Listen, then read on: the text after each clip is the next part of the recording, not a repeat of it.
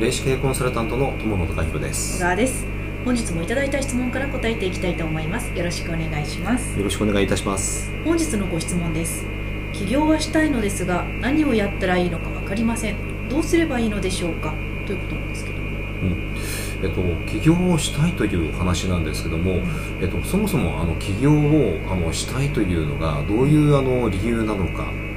えーあのまあ、何をやったらいいのか分かりませんというところがあるので、はいえー、と起業するためには、えー、とやはりあの何かやりたいことがあるから起業をされたい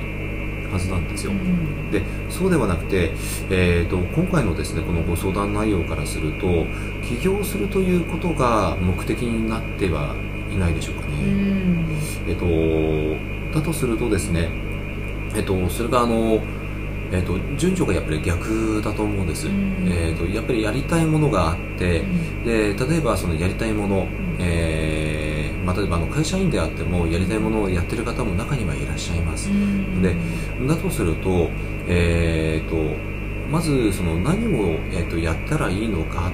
というのがうん。きちんとないと起業ってあのしては、えー、といけないものだと思います、うん。うんあのでどうすればいいのでしょうかというところなんですけども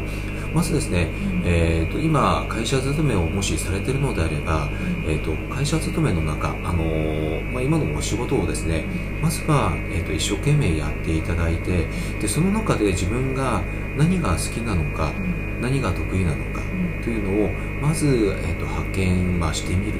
あとはいろんなものにですねあの興味をですねやっぱりあの持っていただくっていうのがあの大切なことだと思います。とにかくご自身のですね可能性というものを、えー、と狭めないで、えーいただきたいなというふうに思います。はい。本日のご質問に対するお答えは以上です。ありがとうございました。ありがとうございました